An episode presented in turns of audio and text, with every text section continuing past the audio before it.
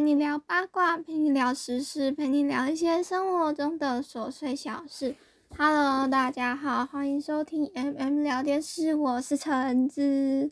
好久不见。嗯，我觉得我今天要讲的事情，应该大部分人都有听说一点，就是说，如果你有追星的话，应该多多少少听的，就是关于中国政府，然后再开始整顿关于追星这一部分文化的，那就开始今天的内容吧。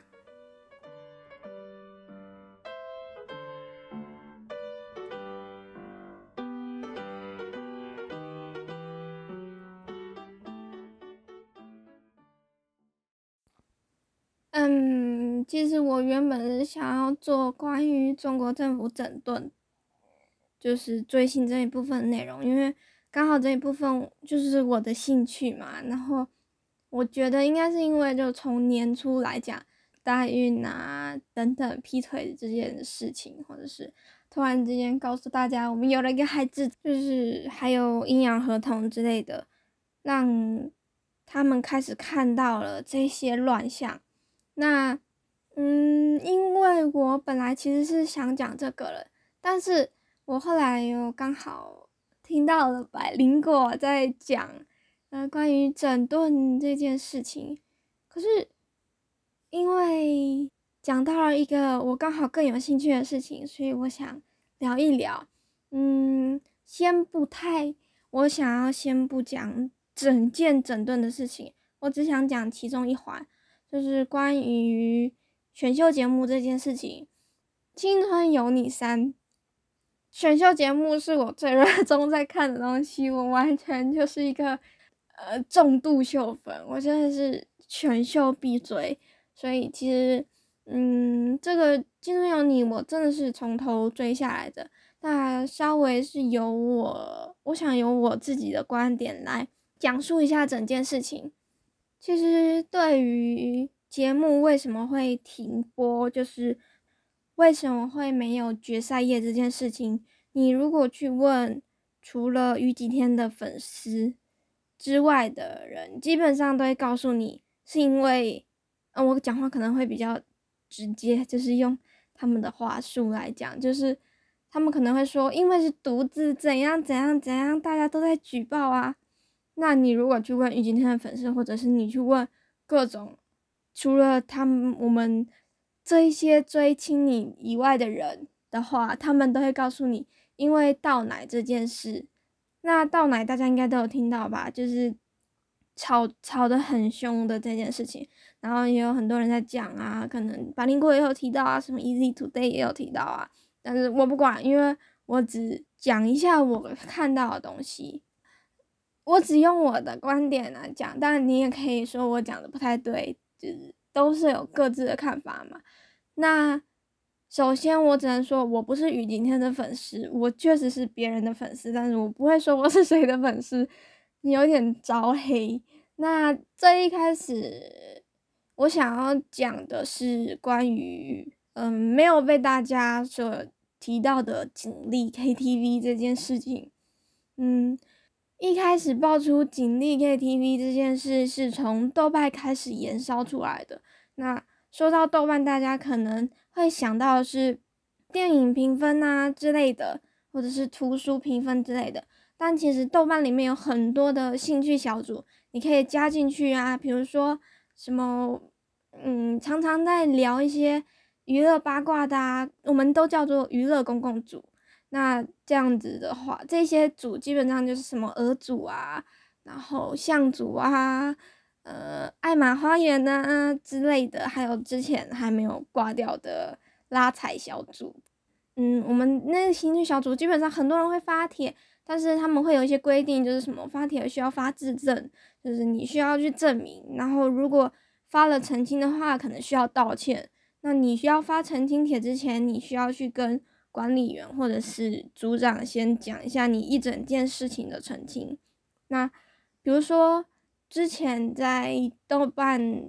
呃爱玛花园里面有突然爆料说郭文涛什么嗯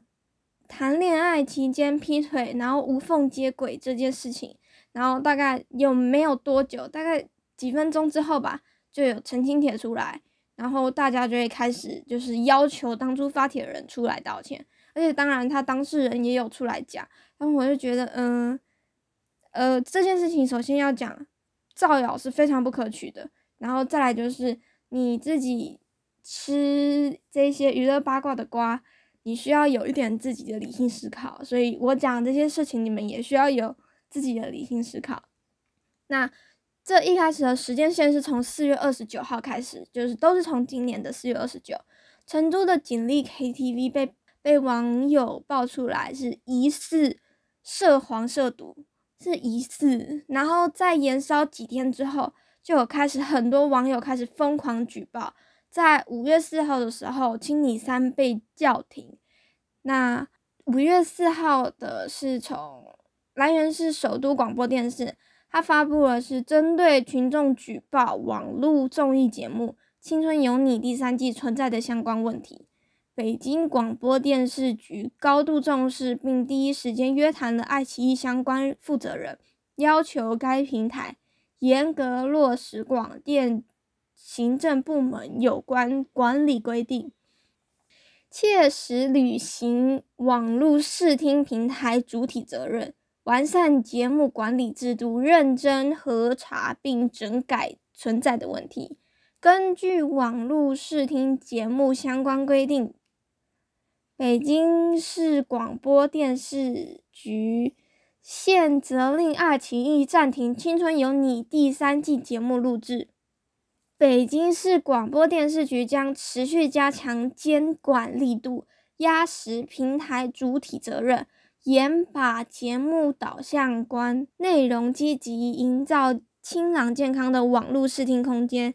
那这个是五月四号广嗯他们的广电发布的，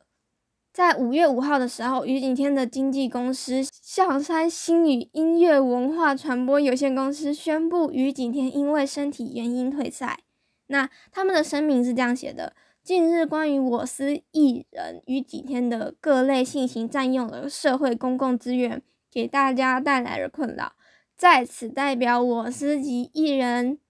表达诚挚的歉意。同时，因艺人个人身体原因，无法继续参与相关工作，决定退出目前的节目录制。那五月八号的时候，其实是《青春有你三》原定的决赛夜。就是你们能想象到那些鲜花啊、掌声、决赛夜的决赛曲，还有一直没有办法听到的决赛终章。那这边说一下，于景天在二零一九年的时候其实是参加过 Produce X One O One，这个呢是韩国的，就是原版 P D 系节目。最后你们看到是进了牢的安俊英，那个时候。他是唯一进到决赛圈的外国人，他是最后是二十名。嗯，我其实说过我追韩国的 P D 选秀节目不太多，但是呢，刚刚好我就追过这一季。就是大家都知道嘛，安俊英因为坐了牢，哎，不是，安俊英因为坐了票，所以他坐了牢。那我觉得坐票，他胡乱去安排别人的梦想，这我觉得他是是他自己的活该。就是大家付出的那些钱，付出的那一些呃时间，都不是希望就是别人随便的去安排。那在韩国的时候怎么说？我觉得我个人感觉好像就是节目组好像只需要一个外籍的选手出现在决赛圈，所以于景天出现在了决赛圈。而且第四季很多都是我们说的那个。回锅再次选秀的那种选手，就是说，我意的我的意思是说，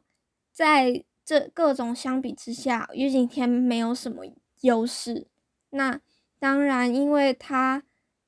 曾经的这些经历，导致呃，以至于他到了中国的时候，这些经历变成了他的优势。嗯。他回去了中国，他拿出了我们所谓我们说的这一些中国绿卡滤镜，意思就是说，只要你的祖籍是中国，只要你的爸爸妈妈是中国人，只要你是华侨，你只要说出你的籍贯，说出自己是中国人，就是大家都会对他很宽容，就会有迷之好感。这种最典型的例子就是吴亦凡，他是加拿大人，但是他会说我是中国人，我想做中国风，这就是最典型的例子。而且他确实是拿到了这个的优势。他我觉得比较大家会比较诟病的是说，嗯，于景天在韩国的时候，他说他自己是加拿大人，但是他在中国的时候，他说我很荣幸以一个中国人。进入了决赛圈，那 我觉得是有一点尴尬，但是因为大家都会有趋利避害的本质，所以没有什么太大的问题，就是你可以懂，但是会有一点小尴尬。嗯，但是这边要说一下，中国是不承认双重国籍，承认双重国籍的是台湾。嗯，这里有一点地域，所以如果你们想要双重国籍又想自称是中国人的话。你入籍台湾是一个好选择，我开玩笑，不要太认真。反正呢，就是因为这样，所以玉景天拿着他的绿卡滤镜，还有爱奇艺给他的一些大魔王人设，他开始吸粉。除了第一期以外，他一直是第二名。那第一名是谁呢？就是我们时代峰峻出来的李俊豪。我觉得呢，公司是一个，确实是一个好的 title。呃，比如说时代峰峻，嗯，有台风少年团，呃，TFBOYS，他们这些粉丝，而且李俊豪原本是影视部的嘛，就是确实是给他带来了一些流量。嗯，不过赛前营销的清理是大热门，大家知道，其实一开始于景天的热度是比较低的嘛，嗯。也有人说于景天是捆绑上，不过这种因为赛前评的其实不是很什么很重要，毕竟赛前的时候大家谁还不是一个虎逼呢？嗯，呃，说到这个，我其实想说的是，嗯，当然下面是我结合网络上的一些资料得出来的个人观点，为什么要给于景天大魔王人设？凭什么是于景天？凭什么他有剧本？嗯，你可以说。真人秀是没有剧本的，因为大家都是这样说，有的只是流程跟剪辑。呃，我觉得就是因为这样，所以剪辑也变得异常的重要。是那些你可以放大人家的讲的那些话，你也可以放大人家讲的多一些练习。明明大家都练习，为什么只剪出了他练习的那些片段呢？你也没有说他剪出来就是错的，所以这就是。我们所谓的一些剧本，就是它其实不是一个真正实体的东西，就只是大家所谓的一些剪辑。节目组需要一点爆点跟流量，也会有他们需要捧的这些人，因为后面都是资本嘛，你不可能他做做一个节目，然后一点都不在乎出来的人是谁。嗯，于景天为什么会是一个好的选择呢？我个人感觉是因为他有在韩国参加比赛的经验。他是流水线标准下生成的那种 idol，他年纪小小被送去韩国，他的身高、他的长相都很合适。再来就是他背后的公司资本的这些结构。我他当初去参加韩国那档节目的时候，其实是以呃 FNC 跟另外一个公司合办的弘毅文化。那 FNC 呢？大家都知道，FNC 就是就是呃，A.O.A，呃，C.N Blue 跟 N.Flying S.F.Nine，就是男生盛产乐队。嗯，你会说就是 FNC 说大不大，说小不小，但是还是有一点牌面。反正起码他们的团是有红过的，是有招牌可以拿出来的。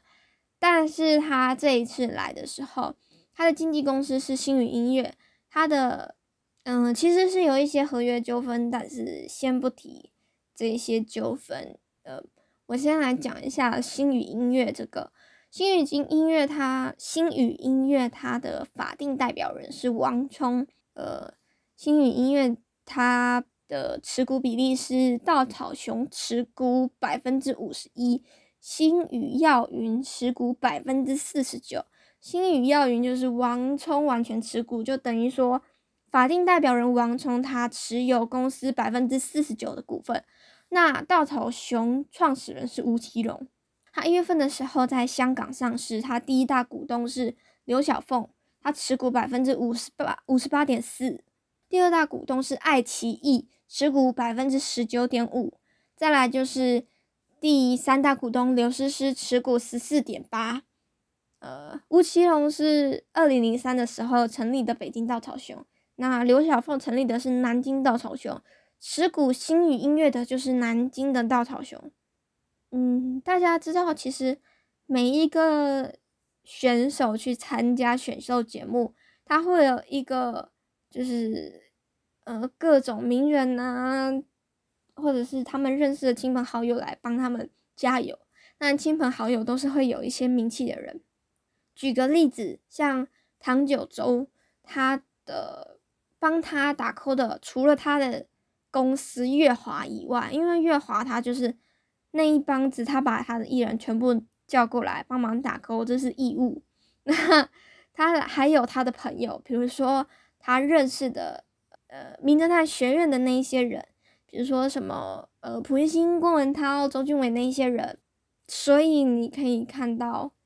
呃于景天他的打 call 团队就是那一大帮子。很大牌的艺人，其实这都是资本的纠扯，所以其实你看光看打工团，你就可以看到那一个人背后大概是什么样的分量。不过也有一些会特别避嫌，所以也说不一定。那五月一日就是按照传统来说，青春有你都会有一个见面会的环节。就在这个见面会，于景天大魔王人设彻底崩掉。在那一天的时候，其实，嗯，豆瓣的写帖子就刷特别疯狂，因为只要有一有，就是只要一有这些事情，就是比如说见面会啊，嗯，一公啊、二公啊、三公之类的，就是只要有这种小大事情发生，豆瓣帖子公共组的一定会刷特别快，然后或者是有一个重点楼。在这个时候，怎么说呢？就是炒帖特别多，他的嗯，就是在见面会上，于景天舞步没跟上，然后中间跳到一半开始自己 freestyle。不过我觉得最好笑的就是，呃，有一个缺德视频，就是一个 还蛮蛮好笑的对比视频。其实不是说我不是下面这两个人的粉丝，只是因为。大家贴出来了，然后刚好有人分享给我，所以我看到了，就是邓孝慈跟徐子未，因为他们两个人的基础其实都不是很好，就跳舞的基础，然后他们两个一样是 抄作业，一个抄了罗一舟的，一个人抄了于景天的，因为都站前面嘛，很好理解，就是都会偷看前面的。那 我觉得抄作业下次要挑一个好一点的对象。因为 我看到好像有他们好像是偷看于景天的，然后看到一半他自己也开始慌张，有点忘记动作。不过其实我觉得可以理解，因为就算是在厂里面，他也不可能完全断绝掉外面的消息，呃，所以知道这些消息，他不太可能心态一点都没有一点都没有被影响到。大概是在八月七号的时候。出了一个警力的后续，其实是五月份的时候给成都警方的那些举报回复。那现在里面的重点大致念下，就是金河市成都锦丽 KTV 事件是由一起娱乐圈选秀节目引发的娱乐炒作。这一点我觉得是确实是还算是正确的，因为嗯，娱乐炒作呢，它确实是在。选秀节目期间，在做一些才被爆出来，然后被开始爆发，然后大家开始讨论的事情。他说，市局网安部门一直密切跟进关注，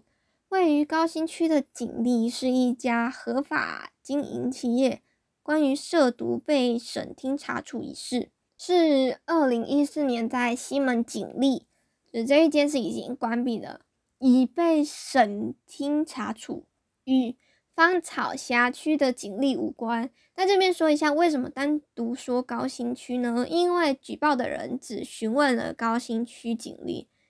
嗯，意思就是说他确定了。对，这边其实就总而言之就是想说，你这一家已经确定被惩处，然后另外一家是确定的合法经营，所以其实就是说他有一家确实不合格。嗯，这边只能说呢。他的父母于平还有李晴共同经营锦丽 KTV，在中国的裁判文书网上面搜一下，真的会出现一些毒品交易犯罪的讯息。那四月三十的时候，于景天的妈妈李晴有发文澄清，简而言之就是说，锦丽的成立时间是二零零五年，由三人共同经营，而到二零零八年，他们他们家搬去了加拿大温家华学习。就在那个时候呢，已经把锦丽 KTV 转让给万客永，后来又陆续办理相关手续，直到二零一九年才办完手续。别的先不说，试问哪一个商人会让自己的办个手续办十一年？就是如果他已经转让的话，是什么东西必须得办到十一年？二零零八年办到二零一九年，我觉得确实是有一点夸张。那这边要说另外一个东西，我觉得，因为锦丽 KTV 确实是一个，呃，你怎么讲都不太公正的东西，因为毕竟是政府部门应该要去查的东西吧。那另外，所以我们来讲，我们粉丝角度更能切身体会到的东西，就是于景天他的粉丝后援会。他开启了极致，但是因为没有达到预定的目标，所以惩罚粉丝。这件事情闹到被人民网点名，但不是我自己觉觉得，就是说大家都觉得很离谱，那确实很离谱。呃，基本上呢，大家鼓励集资是因为集资是大家把那些东西要大家后援会拿钱，是因为拿钱更容易办事情，他们可以拿来拿买他们想要送给偶像的。生日礼物就是，或者是给他们买那种大的 LED 灯，或者是呃帮他买广告之类的，就有点类似阿弟之前在纽约广场做的那样事情，就是粉丝都会帮偶像做，或者是在飞机机票后面印那个偶像的人脸，就是他的生日礼物，做一系列嗯应援的事情。对，如果你们想知道更详细的话。我之后可以分享一期，我之前是在怎么做这些事情。后援会集资基本上都是采取鼓励的方式，或者是说他们会自制周边开始贩卖。嗯，基本上就是会有特点、PB 这类的东西。我之后会讲到站姐如何赚钱，站子如何赚钱。嗯。就是一般站子里面做的事情，我会稍微提一下。嗯，这个东西一定是有利润的，但是基本上站子你要看那个站子里面的人心地怎么样。反正我之前待在那个站子里面是，大家进去没有赚钱，全部都在亏钱，大家亏的都是，呃，大家都是几千块一的。我是说管理阶层，管理阶层基本上每个人都贴钱，贴了一千多的人民币吧。但是他们就是以鼓励的方式，或者是卖周边的方式，就是说，呃，你如果假设好了，假设说你给了，嗯，几支了九九九的人民币，他会给你一个帆布袋，然后一个，嗯，纸胶带或者一个零钱包，这些都是他们自己设计的，啊，自己弄的，然后可能会有，可能会有两百，可能会有五百，然后。这种时候，下面的人就会说要不要拼车啊？就比如说你你你拼一百，我拼一百，然后呢，我们你想要这个帆布包，你想要这个零钱包，这样就是大家都会，就是可能只有一点点，然后你本来只想出五十，那你出个一百要这个帆布包，好像也也也还好，就是大家都是以这种鼓励的方式，对，就是不太会做这种惩戒，我觉得这有点真的太夸张。锦丽这件事情，就是我想要先暂停在这里，因为呢，呃，其实这是一个他父母做事情。我有听到一个想法是说，祸不及子女的前提是会不及子女，他们是站在受害者的角度在思考。那如果你一直是以这个犯罪者子女的角度在思考的话，他会讲说：为什么我爸妈做的错事情必须都怪在我身上？不用去剥夺他生活的权利，但是因为呃，怎么说，当偶像就是一个贩卖梦想、贩卖人设职业，他会有非常大的社会影响力。就是因为这样社会的影响力，所以才会有那么多人呼吁他退赛，呃，希望他退圈。我觉得其中还有一个部分是因为，嗯，中国真的是一个禁毒，大家都全民禁毒，对于毒品这么敏感。的一个国家，其中之一当然就是包括对缉毒警警察的尊敬，还有对于这些毒品是社会危害的，呃一些想法，我觉得这是好的。我个人感觉，因为我是觉得毒品合法是一件非常夸张的事情，然后嗯，就是。不谈于几天，只谈这件事情，就是说缉毒警察他们不能联系家人，不能有一张合照，可能是因为他们的毒贩可能会顺着这张合照去找他们的家人。你知道你的爸妈可能是缉毒警察，他们在调查的过程中殉职，你以他们为傲，你转头去发现你毒贩的女儿啊儿子锦衣玉食的长大，靠着爸妈赚就是贩毒的钱去追逐他们的梦想，然后。嗯，甚至因为这些钱，那让他变成了大明星，那你一定会很难过的啊！我觉得一定会很难受的吧。那当然，这只是一个代入的小故事，没有说他爸妈真的贩毒的意思，因为这毕竟是政府部门应该要去查的东西。讲完了警力事件，我们要来谈一下大家谈论的倒奶事件，其实就是我有听到百灵国听到了这个倒奶事件。第一就是我本身是投过票的人。不不是这一届，我没有这么认真的在追这一届青，就是《青春有你三》，因为我前面被伤害的太深了。我 投票的是第一届的《青春有你》，就是那个无人在意的大清。嗯，怎么说？我从头到尾没有看到曾国丽的声音。我当初不是跟大站子一起，我是跟了一个散粉站子一起投的票。就是我当初投票的时候是。粉丝他们自己就写了一个 app，就是那个 app 点进去是就是那个投票界面，就是投点进去就是投票界面，然后他给我序号就是一组一组的给，不过我有一点忘记一组到底是多少个号，不过那个号就是我们所说的奶票，投票会有几种方式，因为一开始就不是直接的 one pick，嗯，我的印象如果没有出错的话，一开始是好像可以投九个人。所以粉丝跟粉丝之间的联合，比如说这次可以有九个，嗯，假设我现在是假设，就是可能这个可以有，就是可以投九个人，然后可能已经里面有了刘汉、胡春阳，那拉人的行为我们就叫上车，就是会拉一个，就是说什么拉我们拉，嗯，胡文轩，或者是我们拉一个施展，就是。这种东西我们叫做上车，就是我们的车子大概还有三个人，然后看谁要上之类的。那当然，你有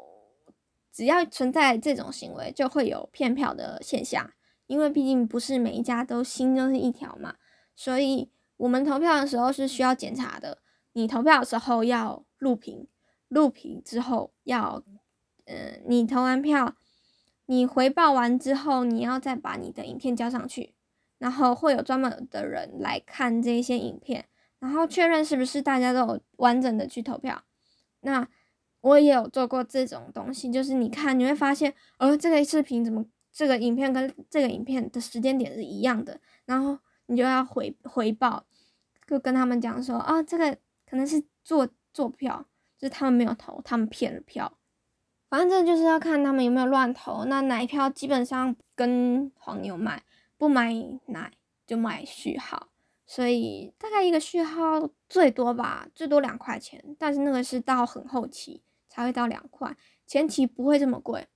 嗯，不会有不太会有买不到票的现象，基本上都是找不到人投票。这个时候呢，又会出现一个东西叫做带头。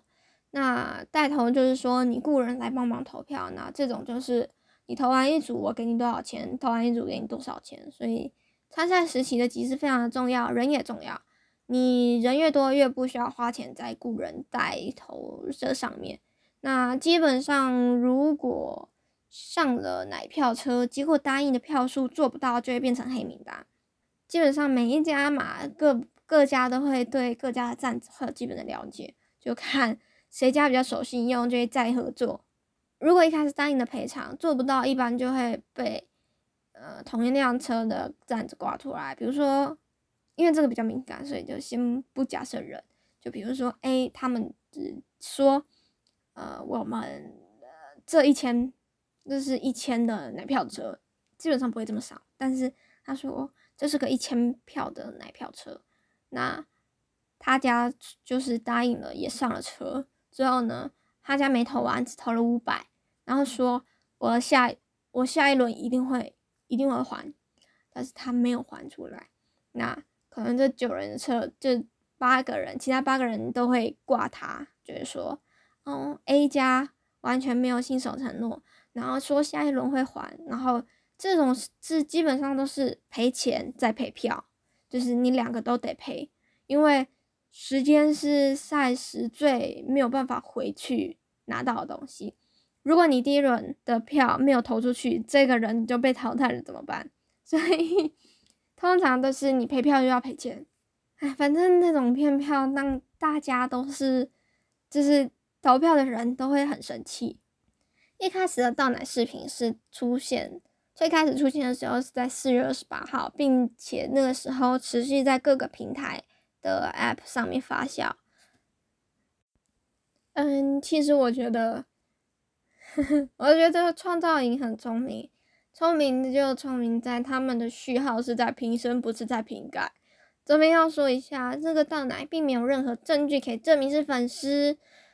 除了粉丝，还有黄牛，这两个都有可能做。就是无论是谁做，浪费食物都是一个非常不可取的行为。但是并没有办法确认是粉丝做的事情，没有办法确认是粉丝做的事情，需要为粉丝澄清一下。虽然也不是完整的澄清。这边说一下爱奇艺这一次的投票方式，嗯，跟之前都是一样的两种方式，对粉对对选手进行的投票。那第一个就是爱奇艺的账号，对每位选手可以进行一次投票。那 VIP 的话有两票，所以 还有就是蒙牛真果粒的话，随箱期待的奶票，意思就是说他们在瓶盖，它的一箱里面会有二十五票，那这是限量版的。普通版的话就是一箱里面是十票。那蒙牛花果轻乳奶盖就是。到奶视频出现的牛奶，它是瓶盖里面是一一瓶是两票。反正呢，总而言之，到奶事件这件事发酵了之后，就上了微博热搜，在各种官媒的报纸点名之后，五月九号，爱奇艺正式宣布了取消决赛夜的录制。我觉得不管是尽力还是倒卖。就是这两个事情的冲击都很大。嗯，一开始的时候，嗯，警力这件事情是让，就是豆瓣公共组每个人就是开始一直在不停的打电话，在进行投诉。嗯，那因为是肉眼可见的，下面有很多很多的留言，然后。嗯，大概都是有几百通吧，甚至到上千通的电话在投诉，所以我觉得不可能是没有这个的原因。那倒奶事件，呃，第一是没有什么政治因素，第二就是呃浪费食物是非常不可取的行为，然后也会引起了很多的公愤。再来就是粉丝很不理智的消费行为，大家会为这个这些选手感到可惜。我也会，毕竟会是在追的其中之一。他们很无预兆的就被开始，大家开始散播说他们可能不会出道了，他们可能之后都没有行为了。就在这一段时间，大家一直都在疯狂的寻找他们的消息，然后有些人靠着，嗯，网易云的歌单，然后告诉大家他们自己没事；有些人靠着换，换一些，嗯，个人字界或者是 ins 或者是绿洲这些东西，告诉大家，告诉粉丝他们没有事情。那。大概是七月二十五号吧，我刚刚翻了一下我的聊天记录，是七月二十五号他们在音乐节上面宣布他们成团。啊，我其实觉得蛮难过的，就是，嗯，这些人出道了之后，大家会说他们是他们的 花名叫做拉，有些人说他们拉是拉表的拉，有些人说他们的拉是拉垮的拉。但是没有决赛，是没有人见证他们的出道，他们没有鲜花，没有掌声，他们就这样默默的出道了。他们可能是就是选秀的最后一届，就是你能说他们有什么错吗？其实他们也没有错，他们只是在这些资本下面快速被成长塑造起来的商品。但是大家追的就是这些人，就是觉得。你我自己完成不了梦想，他们来帮我完成了，或者是我追逐的就是这个人身上这个优点。我喜欢他的自律，我我没有办法像他一样每天六点起来做早操，或者是我没有办法一样就是开朗、光鲜、会讲话、会做人，这么有综艺感。所以你把自己投射在他们身上，你可能生活，他们就是我们的支柱，这就是偶像的。目的不是吗？我是觉得很可惜，但是大家想到了《青春有你三》，最后想到是的什么？就是那个倒奶的节目吗？那个出来都接不到活动的团团体吗？那个就是根本没有成团夜就出来的男团吗？就真的很难过，所以。我只希望他们最后都能够走花路吧，就算这一年他们已经结束了，就算真的他们最后一届的选秀了，希望他们以后都可以走花路，就可以红红火火。就算没有拿着 男明星的致富密码，还有那个整改，嗯，我下一期有办法的话，想聊聊一下娱乐圈整改这件事情。还有什么禁娘炮？这次真的很难听，我觉得很糟糕。就我没有办法想象，为什么会有人把娘炮写在公文里面。劣迹艺人的名单列了吗？那些糟糕艺人被批判了吗？没有，他们只在乎谁是娘炮。啊，天呐！呃，反正就是这一期的内容就是这样呢。那你觉得到底是谁影响了谁呢？希望没有做错事的小孩子，在一些人都可以红红火火的，能够接到代言，可以唱他们想要的歌。望我可以听到决赛夜的终章。希望这一次逃出来的团能够出一点团众，就是能跟牛奶刚出来那段时间一样就好了。就这样啦。拜拜，下次再见。